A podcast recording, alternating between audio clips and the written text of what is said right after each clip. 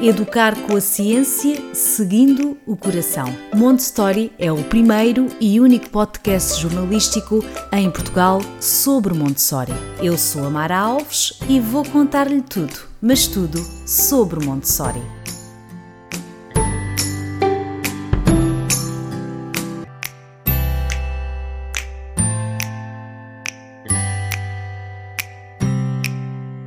Olá a todos, pais, educadores, cuidadores, sejam bem-vindos ao podcast Montessori.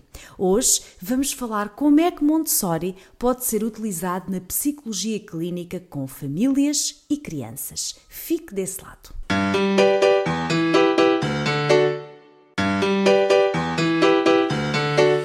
Para falar sobre este tema, convidei uma psicóloga que se apoia em Montessori na sua prática clínica. A Ana Rita Silva é psicóloga clínica e conta com um vasto currículo. Eu vou destacar algumas coisas do, do currículo da Ana porque ele é mesmo vasto a Ana Rita tem o título de especialidade em Psicologia Clínica e da Saúde, título de especialidade em Sexologia Clínica, dupla pós-graduação em Terapia de Casal e Sexologia Clínica, formação em, na Pedagogia Montessori de 0 a 6 anos, uh, feita em França, e também uma outra formação em Pedagogia de Montessori, 3 a 6 anos, na América do Norte, na NAM S. Formação Montessori Pickler, dos 0 a 3 anos, no Instituto Montessori Internacional em Espanha, e também formação em BLW, que já aqui falámos do BLW. Uh, ah, além disso, para além de outras formações que eu não vou aqui citar, porque são mesmo muitas, também uh, uh, é uma conhecedora de PNL pelo Instituto Internacional de Programação Neurolinguística. Trabalha como psicóloga clínica e da saúde em consultórios e clínicas e videoconsultas desde 2006, acompanhando crianças, jovens, adultos e idosos em psicoterapia individual e em terapia de casal. Olá, Ana. Olá, Mara. Aliás, olá, Ana, não. Olá, Rita. Tinha-me pedido para eu tratá-la por Rita e eu vou logo. Olá, Ana. olá, Rita. Bom dia. Bom dia, Mara. Muito gosto em estar aqui deste lado e podermos falar um bocadinho sobre Montessori neste podcast incrível. Muitos parabéns pelo podcast. De nada, o gosto é meu de estar aqui para despender do seu tempo e também do, do seu conhecimento. Antes de irmos ao nosso tema, eh, eu gostava muito que nos recordasse eh, quando foi que ouviu falar de Montessori pela primeira vez. Eh, na realidade, uh, ouvi falar de Montessori pela primeira vez ainda durante a minha licenciatura, portanto, alguns nos primeiros anos de, de, da década de 2000. Nós, nós tínhamos efetivamente bastante formação na área da, da educação, da pedagogia, etc. Eh, e lembro-me que na altura me interessou imenso aquela senhora, aquele método, aquela forma de ver a, a infância mas como na altura estava totalmente focada noutra, noutra área, noutra, noutra, hum, noutra população, noutro tipo de casos, etc., foi algo que ficou ali, naquela gavetinha, uh, e que só voltou quando eu uh, engravidei. Só nessa altura é que a sementinha começou efetivamente a brotar. E nessa altura já, já tinha o curso tirado, obviamente, não é? Sim, sim, sim. sim, uh, sim. E, e, e, quando, pronto, quando engravidou, e foi e deve-se ter lembrado, ah, eu lembro-me ter estudado qualquer coisa de Montessori, deve ter sido assim cálculo, Rita. Precisamente. Depois foi à procura, certo? Foi pesquisar, sim? Sim, sim, sim exatamente. Na, uh, quando engravidei percebi que uh, precisava de, de, de, estudar mais sobre o desenvolvimento infantil e sobre um, ehm, também pedagogia e, e formas de, de, parentalidade, não é? Uhum. E então comecei, imediatamente me surgiu uh, Maria Montessori como, ok, esta, esta é claramente a primeira autora que eu vou, vou pesquisar. Uh, dentro do desenvolvimento, uh, o Brazelton também é alguém que, que me inspira uhum. muito, tantas, tantas pessoas, um, senhor incrível, um, e, e, e, junto um, um autor com o outro, foi por aí que comecei. E depois e surgiu Pickler depois, até porque uh, Pickler, uh, não tenho aqui falado muito nisso, nem desenvolvido, porque eu própria também não sou muito conhecedora, mas é uma outra pedagogia que casa muito bem com Montessori, principalmente nos primeiros anos de vida, ali dos 0 aos 3 principalmente, não é? Sim, exatamente, exatamente, e que está, está muito ligado ao neurodesenvolvimento e, e ligado à motricidade grossa e, e é extremamente interessante também. Uh, surgiu bastante mais tarde, Pickler surgiu bastante sim. mais tarde. Já. E depois estas formações, porque, porque entretanto a Ana tem aqui pelo menos uma formação em França e outra uhum. nos Estados Unidos. Uh, uhum. Como é que isto surgiu na sua vida? Um, entretanto, tendo sido mãe, decidi alterar totalmente a minha vida profissional, uma coisa que, que é comum nas mães. Eles têm esse poder. Têm, exatamente, fazem-nos descobrir as coisas de uma outra forma. E, e eu um, abandonei uh, totalmente a carreira que, que, tinha até então, muito dentro da área da gestão uh, de uma clínica, uhum. uh, portanto estava muito mais na área da gestão do que na área clínica propriamente dita, uh, e, e, decidi parar. E nessa altura comecei a estudar novamente. Uh, tive claramente a sensação de que precisava de me virar muito mais para a clínica e precisava de estudar muito mais sobre, sobre desenvolvimento e pedagogia, etc. E foi aí que, ao ler, eu acho que quando começamos a ler Maria Montessori, propriamente os livros, a obra de Maria sim, Montessori, sim e, e, nos identificamos, apaixonar-se inevitavelmente. E depois é um caminho muito. Sem volta, eu digo sempre aqui que é sem volta. Quem se identifica, obviamente, porque há pessoas Sim. que não se identificam, tudo bem. Mas quem se identifica não dá depois para parar, porque é tão natural. Não é? É tão óbvio que não, eu acho que nós pensamos como é que o mundo não sabe disto.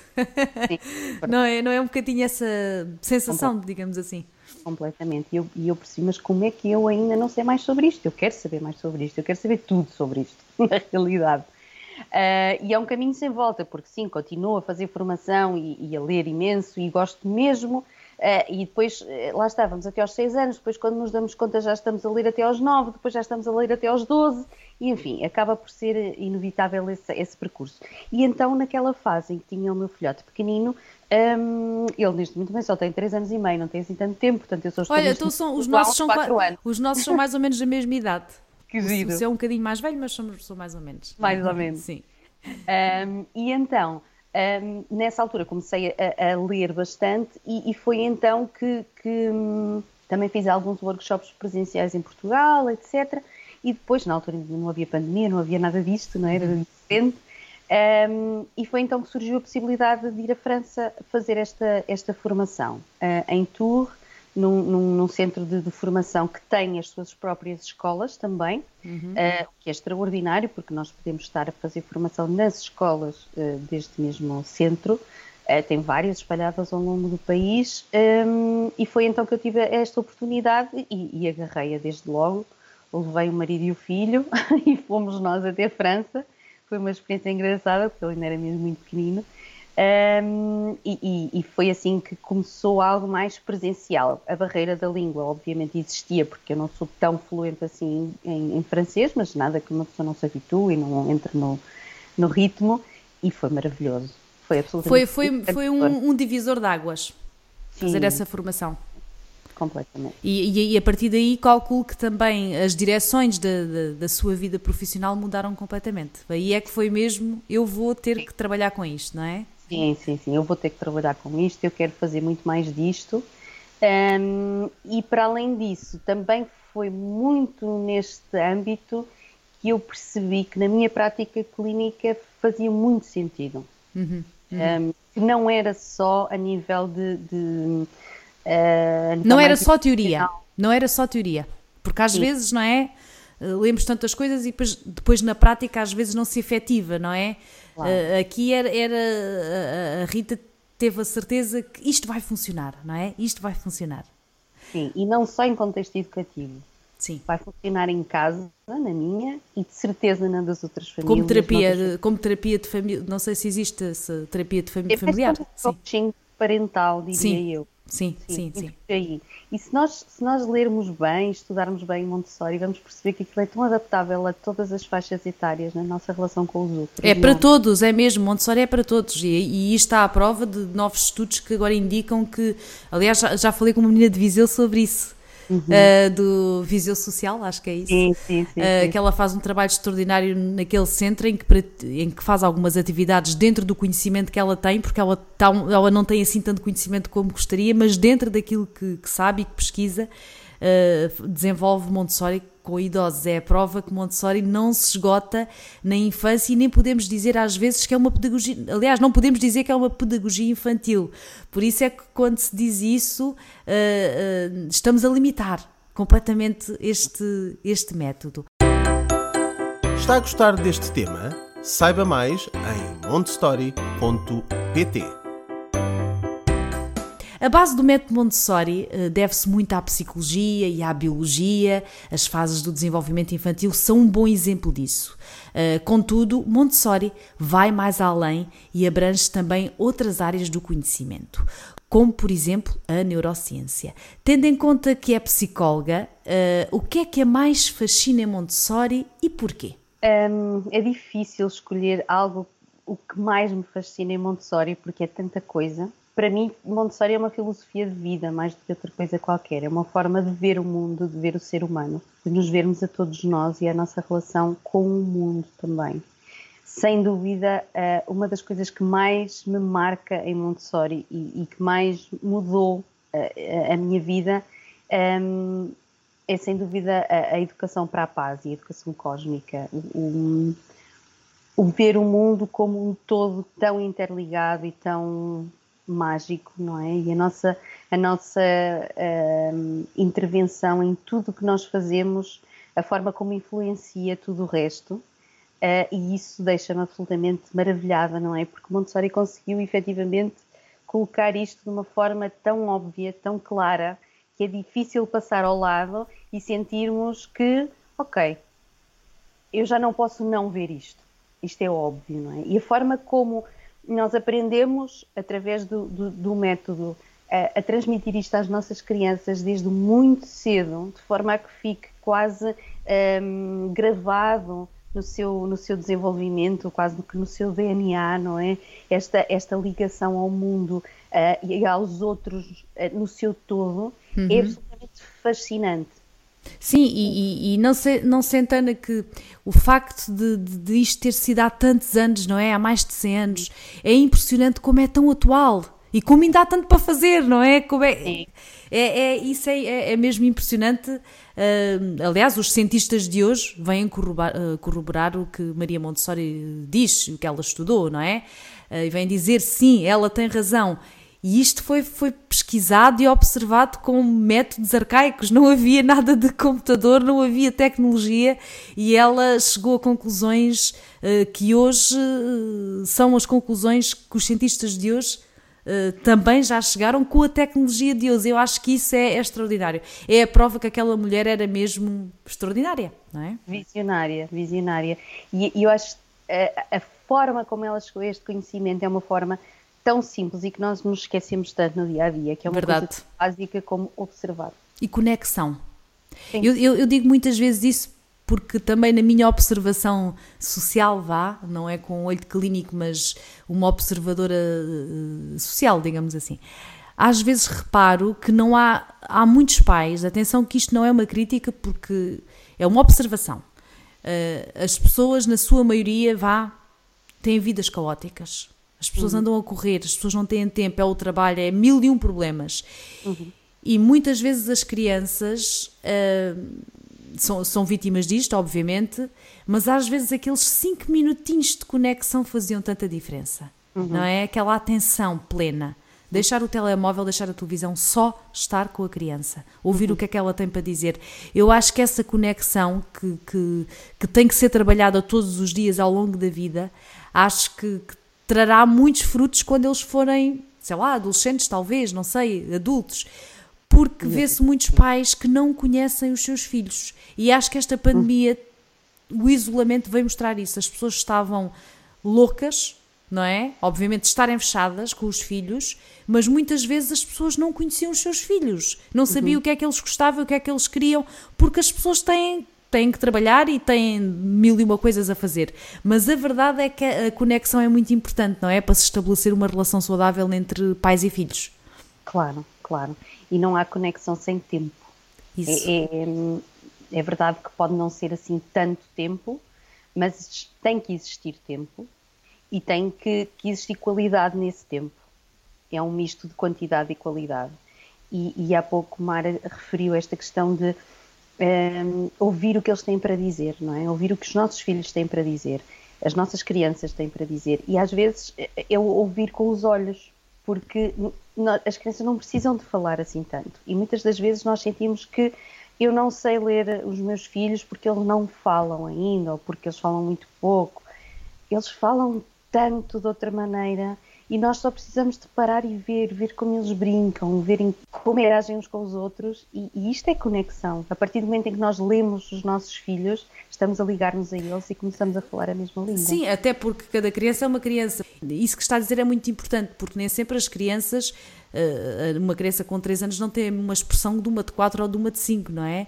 Por isso é que é uhum. importante estarmos conectados para saber o que é que eles estão a sentir, porque às vezes eles não têm forma de se expressar, não é? A não ser a forma como se expressam a nível de comunicação não verbal, não é? A tal comunicação não verbal. Uh, como é que eles se põem. Às vezes eu noto por, até por o rosto do meu filho, uhum. não é? Se ele está interessado, se ele está focado, se ele está aborrecido. E isso nós para conseguirmos isso temos que observar e, e, e, estarmos atentos e temos tempo, obviamente. Aqui isso é, tem mesmo que ser, ter tempo. Uh, Rita, lá atrás estava a dizer que quando uh, fez as tais formações uh, chegou à conclusão isto eu tenho que fazer alguma coisa com isto a nível profissional e a minha pergunta agora é como é que na prática aplica Montessori na sua prática clínica, digamos assim? Uhum. Uhum. Uh, acho que há duas vertentes fundamentais. Uma delas é com os pais, um, ehm, com os casais, com as mães que, que, que me chegam na, na, minha prática clínica. Eu, entretanto, foquei muito mais a minha prática clínica no apoio familiar uh, e, portanto, hoje em dia acompanho muito mais puérperas, mães que têm filhos na primeira infância, casais. Um, ehm, e, portanto, nós, nós trabalhamos muito um, ehm, muitas das vezes procuram por questões, por exemplo, do sono, um, e depois nós acabamos por trabalhar muitas outras questões que têm a ver com, com estratégias a utilizar diariamente que têm uma fundamentação claramente montessoriana. A forma, lá está, de observar, de conectar, um, o, o, o acompanhar o ritmo da criança, Uh, tudo isto acaba por ser muito de, de, uma influência muito montessoriana, as estratégias e as práticas que eu utilizo com as famílias e que lhes transmito e que trabalhamos em conjunto de acordo com as opções de cada família. Por outro lado, acabei por, por também começar a trabalhar com crianças com necessidades educativas especiais e aí aplico uh, o método Montessori com uh, material Montessori propriamente dito. Uhum. Um, e, e tem, tem sido uma descoberta muito, muito gira.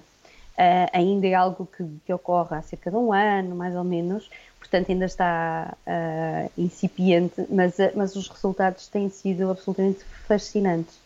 Um, acima de tudo na área da dislexia, tem sido muito, muito, muito interessante.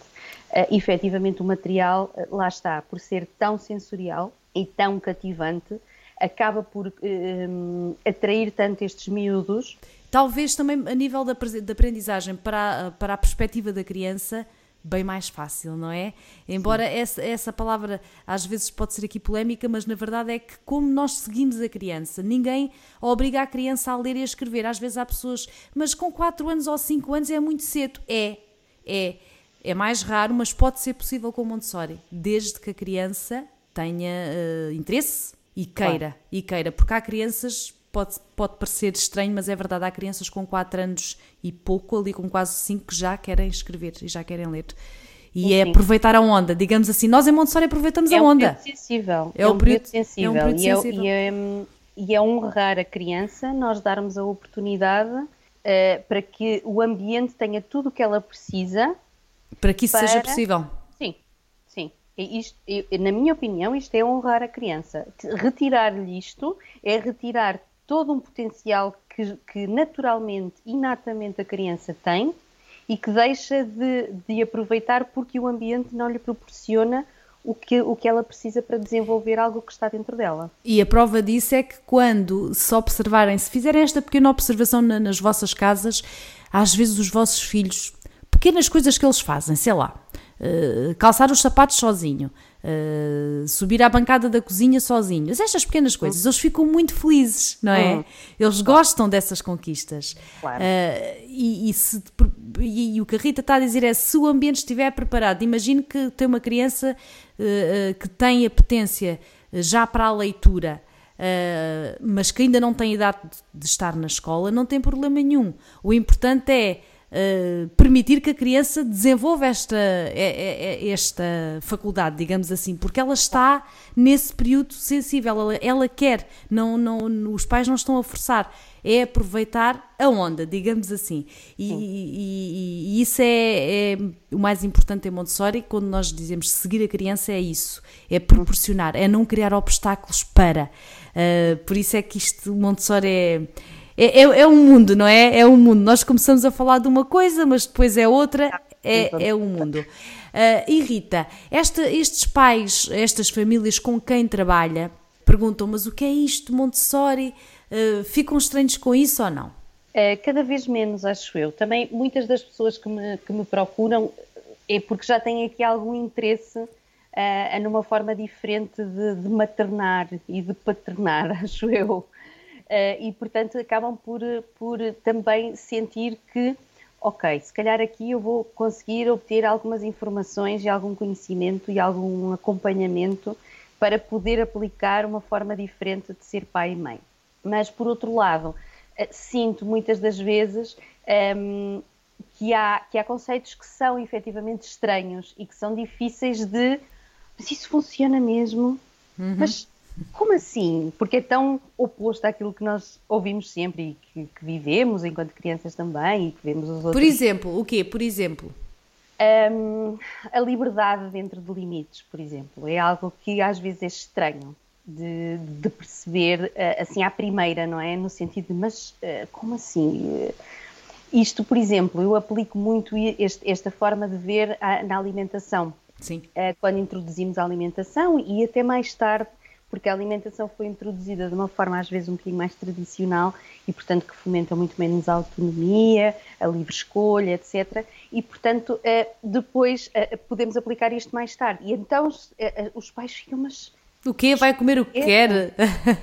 não é? Mas eu não vou obrigar a comer. Mas eu, eu não vou obrigar sequer a comer.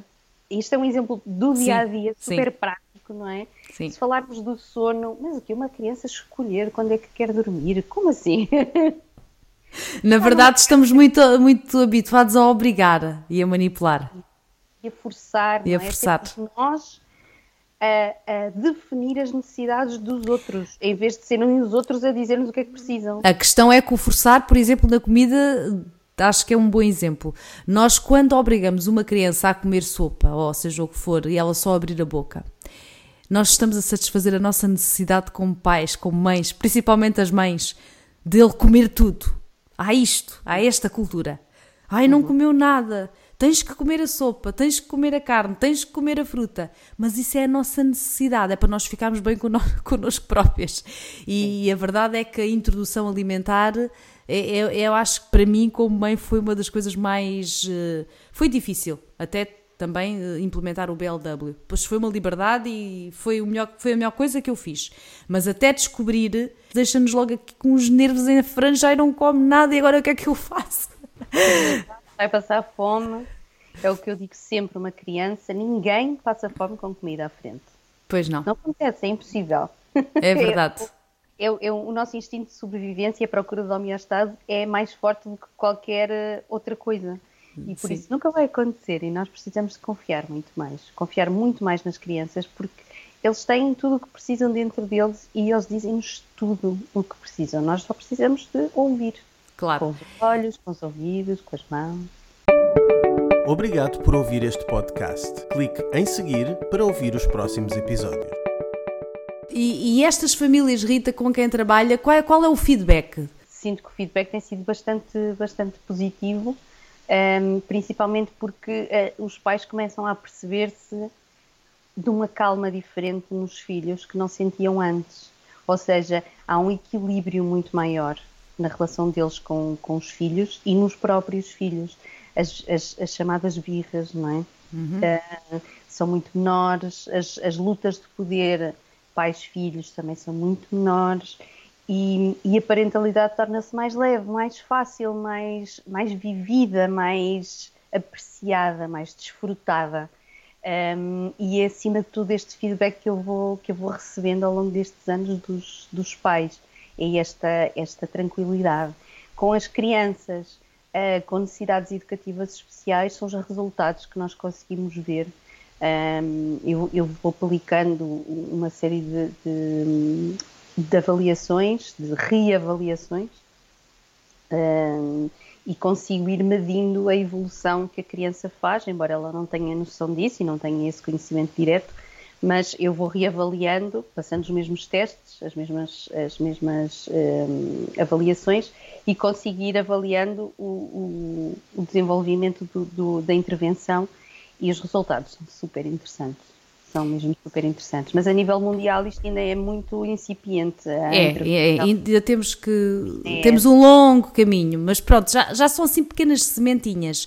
Uhum. E depois aqui o importante também, para que entendam-se uh, se, se nos está a ouvir e tem crianças e está nesta fase, sai a criança não dorme, a criança não come, a criança está sempre com birras, o importante também é entender que as coisas não são isoladas e a Montessori nós trabalhamos um todo para que a criança possa dormir, para que a criança possa comer bem, faz parte de um trabalho global e não só uh, focado no dormir. Por isso é que nós, uh, em Montessori, os treinos de sono são completamente anti-Montessori, uh, porque não é só aquilo, não é?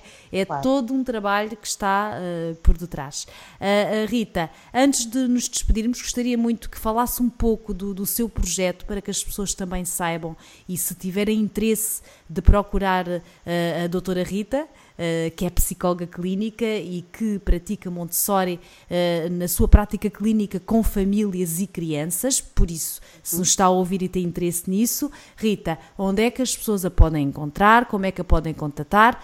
Conte-nos tudo. Um, ehm, podem contactar-me através das, das, minhas redes sociais ou através também do meu site, onde tem os meus contactos, o meu e-mail, etc., contacto telefónico um, onde poderão também ver algumas das, eh, das minhas, uh, do meu currículo e da, da minha prática. Poderão encontrar-me presencialmente em Viseu, uh, no, no, no, consultório onde eu trabalho, que se chama, é um projeto que se chama La Tribo, uh, onde, onde trabalham uma série de outros profissionais ligados à parentalidade, onde fazemos o papel da tribo que hoje em dia as famílias não têm, porque vivemos tão isolados uns dos outros. Por isso basta, basta procurar nas redes sociais, Ana Rita Silva Psicóloga, e, e, e no meu site, no meu site anaritasilvapsi.com. Eu depois deixo o link, eu deixo uh, todo, todos estes links no texto que apoia uh, este podcast, lá no montestoria.pt, no texto da especialista, vai lá estar estes links diretos para poderem contatar a, uh, a doutora Rita. Vamos nos despedir, já estamos aqui com 35 minutos de uma boa conversa, é verdade. uh, a, a, verdade é que muito havia para dizer, porque há sempre muito para dizer, mas como eu gosto de deixar o gostinho para um próximo episódio, não nos vamos estender mais. Foi um gosto tê-la aqui a uh, falar de Montessori. É sempre um gosto falar de Montessori e, e, e confesso que fico sempre muito agradada de saber que profissionais da área da psicologia, da educação, da neurociência, abraçam uh, cada vez mais esta pedagogia que tanto nos apaixona. Eu é que agradeço estar aqui hoje à conversa com a Mara, foi um gosto, verdadeiramente. Sou a seguidora assídua do podcast e acho que faz um trabalho incrível a conseguirmos lançar mais sementes para que elas brotem, para que elas germinem e, e, Montessori possa ser muito mais o dia a dia das famílias do que, do que até hoje e, e, graças a projetos como este conseguimos definitivamente chegar a mais pessoas. Muito, muito obrigada, foi um gosto. Obrigada eu. Antes de me despedir, quero deixar um convite para passarem lá nas nossas redes sociais, em montessori.pt, no Instagram, no Facebook e também no YouTube, Montessori. Obrigada e até para a semana.